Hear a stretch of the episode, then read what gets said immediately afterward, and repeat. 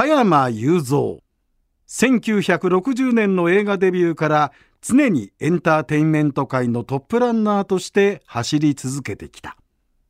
2022年12月31日の紅白歌合戦で人前でのパフォーマンスから引退した後ある決意をする。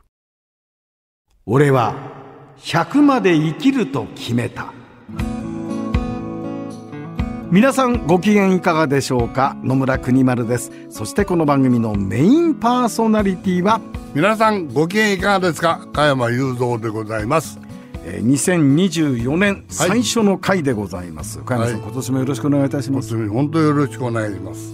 で今回はうん。音楽家加山雄三というテーマで伺いたいと思うんですけど。そうかあの先日私がやっている国丸食堂のゲストにザ・ワイルドワンズの皆さんをお迎えしました。はいはい。で結成57周年記念の曲「始まりの渚」という曲を、えーワンズの皆さんに紹介していただいたんですが、うん。本当に大いに盛り上がったのが、えー。えーワイルドワンズ、まあ、もちろんメインが加瀬邦彦さんがいて加瀬邦彦さんは加山さんの、まあ、池畑の、えー居候のようにあの音楽加山雄三から音楽のことを習ってそれは大嘘であったと、うん。ね、加山さんの妹さんを目当てに来てた。そうそうそういう話は以前伺ったことありますけども、えなんとそのワイルドワンズの57周年の曲「始まりの渚」を作ったのが加山雄三さんで、うん CD ジャケットに加山さんが一文寄せてるんですよ。ああなるほど。えーちょっとご紹介しますと CD のメッセージ、うんワンズに楽曲提供したのは今回が初めて。えーこの曲は1960年代頃俺が多重録音していた音源が発見された中の一曲なんだ。えーメロディーラインなかなかいいでしょ？ワンズのみんなが歌詞をつけてくれてミッキーこれミッキー吉野さん。ミッキーのアレンジで完成。こんなに嬉しいことはないよな。12弦ギターとアコースティックなサウンドが何とも懐かしくて心地よいあの頃未来への期待感に何かが始まるんじゃないかってそんな思いが蘇ってくるよということでこれはあの鳥塚さん上田さんそして島さんがこの曲についてものすごく熱く語ってくれたんですけどこれ意外だったのがねううん。あの加山雄三加瀬邦彦、まあ、もちろんランチャーズもありますけど、ん。ワイルドワンズって言うとなんかその加山さんにとっての弟分みたいな存在と思ってたんだけど曲の提供初めてだったんですか？そうなんだよね。まあ一緒にやってくれたことはあったよ。だけども、曲を提供したのはそれ初めてだな。それも、60年代にあの「俺は100まで生きる」でもご紹介した通り、日本で初めて原始的な多重録音をしていたのが 加山雄三さんでその時代に作った曲だった。そうなんですよ。ね非常に古いのを見つけたんだよね。はい。でやっぱり古いからいいと思うんだけどね、その頃作ったっていうその時代背景、そういうもののに匂いっていうのは必ず残ってるものなんだよね。はい。でそれが俺すごくいいなと思ってね、撮ってあったのがさ、たまたまあったんだよね。でそれをあの彼らにさ見つけた時にさあのそういう曲なんかありませんかねって言われたから「掘るぞそれあるよ」って言ってそれ出した、そしたら喜んで「でただし俺はしがない作曲家だからしないんだよ」って言って誰が作ってくれって言ってで作ってくれたんだ。ワイルドワンズの皆さんで詩をつけたんですよそうね。そうそう、はい完全にね。はでそれ聞いたら「これいいじゃないかお前よ」って言って俺僕はね、褒めたんだけどさものすごく本当ま,、うん、まとまってるっていうかねよかったと思う俺。い、で編曲にミッキー吉野さんが入って。そうそうそう、うん、でちょっとこう思い出の渚を彷彿とさせるようなフレーズも入ったりとかして でもこうやって6およそ60年ぐらい前の曲が今によみがえってこれがまた、あの頃はこういう曲いいよなって加山さんおっしゃったけど、古臭さが一切ないんですよね。あそうかな。やっぱりだから演奏して歌ってる連中も、やっぱり昔やっぱりしてた。大体ワイルドワンズって俺の名前がつけたんだ俺。そうそう。ワイルドワンズっていうバンド名は俺がつけたんだ。そうそうそうそう俺は笑ってたんだよな。これどういう意味ですかって言われてね、どういうんだよ。お前ら生まれっぱなしだからよって、でワイルドワンズとでワイルドってのはさ生まれっぱなし。で自然児ってお前自然児何ですか？自然児ですかって。自然児じゃねえよ。自然児だっつってんだ 伊豆の温泉だっつって。う。ん。それをねもう言い合いしたの覚えてるよなんかねメンバーあれはえっと島さんが話してくれたかな、要するにバンド名がないので、で加山さんがつけてくれるって話になって「ザ・ワイルドワンズ」って聞いて正直そのメンバーは加瀬さんもそう言ってたかな。なんだそれ。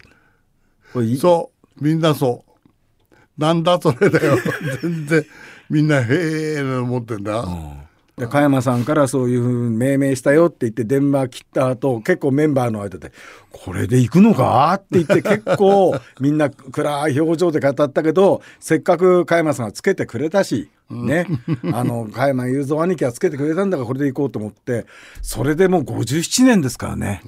ええ長いことだよなですよ大したもんだなね。で俺あのケネディハウスっていうのずっと毎週出てたからね前ね。あの六本木があってそして今銀座店があって。そう銀座の方だね、はいはいはい、もう毎週のように遊びに行っちゃ出てたらね、はいそれがもう恒例みたいになってたんだけどね、もうある時からやめちゃったけどさ、だからこうやって同じ音楽の道でまあ加山さんの場合は作曲家団工作ということもあるんですけどもでもこうやって仲間たちの皆さんがこうやって長い間バンド活動を続けてくれるっていうのはある意味まあバンドリーダーだった加瀬邦彦さんをまあ育てたというか、あの加瀬邦彦さんが加山さんに慕ってでまあもちろんエレキもそうだし音楽の話もいろいろこう吸収してったでしょ。まあ加瀬さんは残念ながら旅立ってらっしゃいますけど、こうやってバンドとして残ってるっていうのは、命名の親としては嬉しいでしょこれ。嬉しいさってそれで映画の中にも出てるよね「わからないショー」シリーズにさ、はい。映画の中でみんなの木に登って歌ったりなんかしてんだ。ワイルドワンズがね。そう。はい。あるんだよそういう映像もさ、はいはい。だから、えーねす俺のやったら必ずコーラスでつけてくれるんじゃない、やがてってやがてってそのやがてのつけるのがカセの声がよかったんだよ。やがてってちょっと外れ気味でやがて、ねやがてそうそう。はいはい。冬が冷たいのその全部コーラスでさみんな木に登ってそれ歌ってるやら。旅人よですよね。そうだよ。あれワイルドワンズがコーラスなんだ。バックだよそうだよあそうなの？知らないんだなみんななそりゃそうだよ今当時ってほらレコードジャケットにコーラス誰々って書いてないでしょ？書いてないねそうねあれワイルドワンズがやってたんだ。やったんだよやがてやがて。そうそうそうそれはちょっとにじみ気味には外れてるからコーラスでかぶせたらいいじゃないかって、ねうんそれ出来上がったんだなあれ旅人にワイルドワンズなんだ。そうだよへえ。ものすごいだからその映像はさあのの残ったけどね、みんな木に登って木木の上から歌ってんだよ「やがてやがて」なんて知らなかったな。知らないだろうな。わかんない。あの生前加瀬邦彦さんが私番組でご一緒させていただいた時に、ワイルドワンズ、まあ、それぞれ、まあ、バンド活動やってたけど、いざみんな集めてみたら、もう下手くそで下手くそでどうしようもなかったって 覚えてるよって話をこの前ワイルドワンズに話したらみんな爆笑してましたけど 加山さん最初のワイルドワンズあんまり決してうまいバンドじゃなかった。そりゃそうだよお前ら歌うのかよええー、なんてな感じだったもんね、へえ今日ちょっと意外な話を聞きましたよね。あそうそうなんだ。